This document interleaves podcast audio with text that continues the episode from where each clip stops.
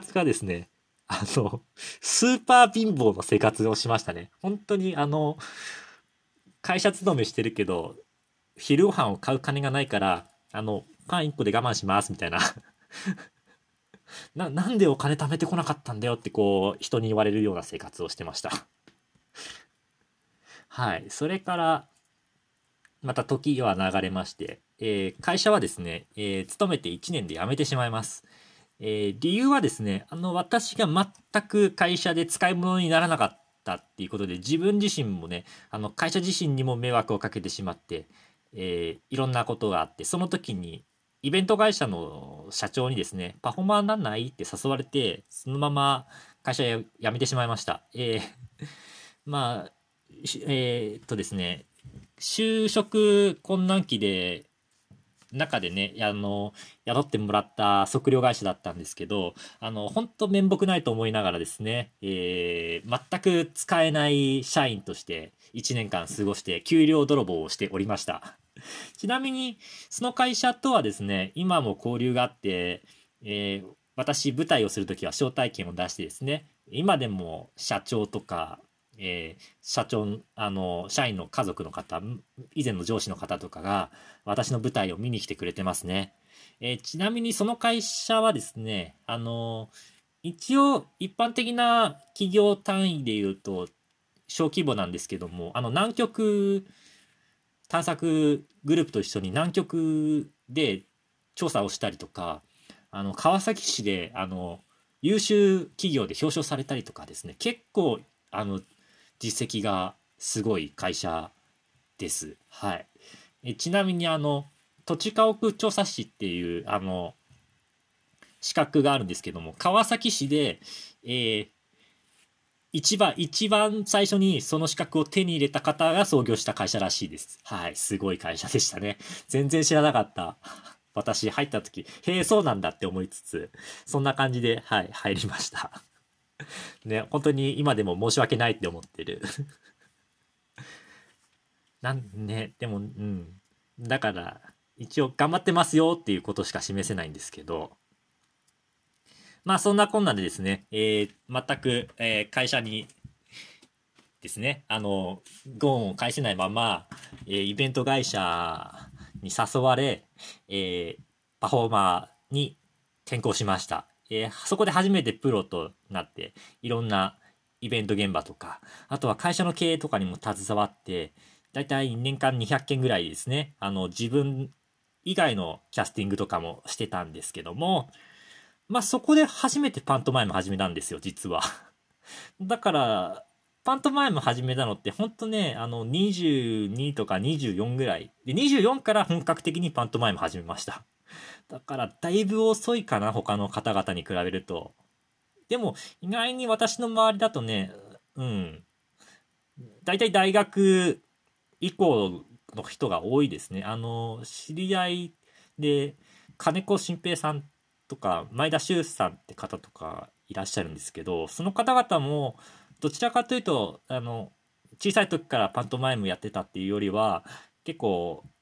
ね、成長してからパントマイム始めたらしいんで、ぜひね、えその方々の人生はその方々に聞いていただきたいと思います。で、私もちょっと興味あるからね、あの、聞いた方はぜひ教えてねっていう。はい。で、そんなこんなでプロのパフォーマーとしてイベント会社に勤め出したんですけども、えー、ちょっとですね、あの、社長一人、私一人みたいな状況で4年間過ごしまして、えー、そのまんまですね、あの、業務方となって私がですね心身ともに完全に疲れてしまったので、えー、フリーランスを決意いたします。はい。あのまあなかなかにですねえー、うんきついでしたね。まあ経験と実績はかなり得たんですけどもその代わりにですね、えー、いろんなものを友達も失ったし、お金も失ったし、心も体も失ってしまいましたね。はい。あの、当時はですね、えー、1日13時間住み込みで会社に働いて、えー、給料が4万3000円ぐらいで、家にも帰れないから住み込んでるっていう状態でしたね。なかなかきつい生活を送らせていただきました。で、まあフリーランスとなったわけなんですけども、そこでですね、えー、心の自由を取り戻し、体の自由も取り戻したんですけども、逆に、えー、仕事が一切なくなります。えー、仕事ゼロです。えー、もう本当に、えー、友達にはですね、あの、イベント会社と契約して依頼があったら出てるんだよとか、親には働いてるよって嘘をついて半年ぐらい、あの、ほぼニートで家で YouTube ばっか見てましたね。はい。本当ダメな人間として過ごしてました。で、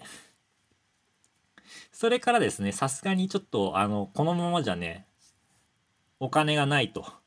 このままじゃちょっといダメだわとなりまして、貯金もなくなってきたぞと。これはもうダメや、働かなくちゃって思って、えー、バイトをしようと思ったんですけども、バイトは続かず、えー、駅前でパフォーマンスを始めることとなります。で、それからまあ、紆余曲折あり、なんとかですね、えー、生活資金は得られるようにはなりました。はい。なんとか無事に。そして、そして、えー、若干ですね、あのー、イベント会社勤めてた時よりもですね、えー、給料が 高くなりましたね、収入が。はい。そりゃ、ね、まあ、月4万円と比べたら、そりゃすぐにでもね、うん、超えるわっていう。よくよく考えたら、そこら辺でバイトした方が全然高いわっていうことに気づくのはもっともっと先なんですけどもで、そんなことでですね、しているうちにですね、えー、クラファンで海外に行くことになります。はい。これはですね、たまたまちょっと青春18切符で、えー、関西の方にですね、こう、移動しながら投げ銭をもらって旅をするっていうのをやってたんですよ。青春18切符を使い。そこで名古屋で出会ったイタリア人の方にですね、君のパントマイムは素晴らしいよ僕の国には、こういう大道芸のフェスがあるんだよみたいなことをですね、あの、教えてもらい、なんか話、英語は私に全然話せなかったんで雰囲気で話したんですけど、そしたらですね、あの、僕がイタリア語で君のプロフィールを翻訳してあげるよみたいなことを言ってくれて、えみたいな。え、え、そんな、あの、路上で急に会った知らない外国人が、僕のプロフィールをイタリア語に直して提出してくれるだってみたいな、そんな状況になりまして、ただ海外に行くお金がなかったんで、じゃあどうしよう。じゃあクラファンやろうっていうことで、あの、クラファンを始めて、で、その資金を使って、あの、イタリアに行きました。はい。まあ、その、交通費だけね、夏だったんで完全にあの、観光地料金だったのでね、あの、そこだけ補填してもらえばもう大道芸の旅でイタリアで金稼いで帰ってくるわって感じだったんでね、あの交通費だけちょっとクラファンでくださいみたいなそういう感じで、えー、10万円の寄付を募ってなんとかクリアしてイタリアに行くことができました。はい。ね、人生ってよくわかんないですよね、こう考えると。で、なんとですね、帰国後、その、立て続けにですね、あの、クラファンをやってイタリアに行ったっていうやつがいるぞっていうことで、仕事が増え始めますこれは、あの、思わぬ、はい、ことだったんですけども、なんか、そうですね、なんあの、話題としては、クラファンでイタリアに行くっていうのは、結構面白いネタだったみたいですね、周りにとっては。ということで、あの、仕事が、あの、増え始めました。で、それを機にですね、あの、出演料も入るように、もらえるようになりました。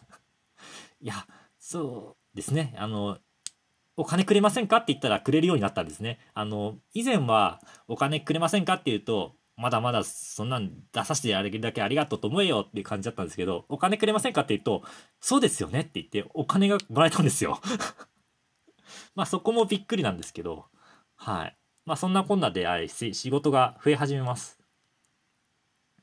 で、その後ですね、ちょっとある舞台にお誘いを誘って、で誘われて、で、その舞台の練習を始めたんですけども、